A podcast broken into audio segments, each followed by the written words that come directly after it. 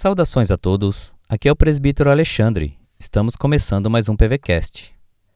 Hoje vamos meditar no livro Vivendo pela Palavra, do Reverendo Nelson. O tema da mensagem de hoje é Arrependimento sincero e verdadeiro.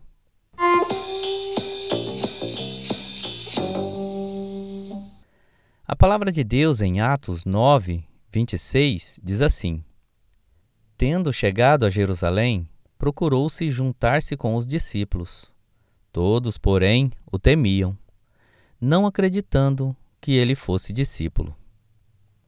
Esse texto é marcante, pois fala a respeito da conversão do apóstolo Paulo e do impacto que isso causou na comunidade evangélica de sua época. Mostra o assombro em que as pessoas ficaram ao ver o perseguidor tornar-se um pregador daquilo que dizia ser uma enorme mentira. Penso que devemos crer que o nosso Deus é e sempre será capaz de operar grandes e profundas mudanças no coração das pessoas, a começar em nós mesmos. Uma conversão genuína é marcada por uma convicção crescente do mal e na tragédia que o pecado causa em nós.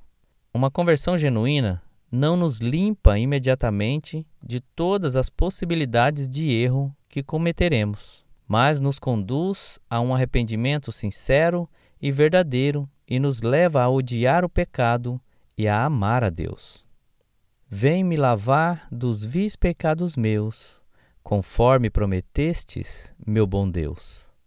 Faz-me arder e consumir de amor, pois quero te magnificar, Senhor.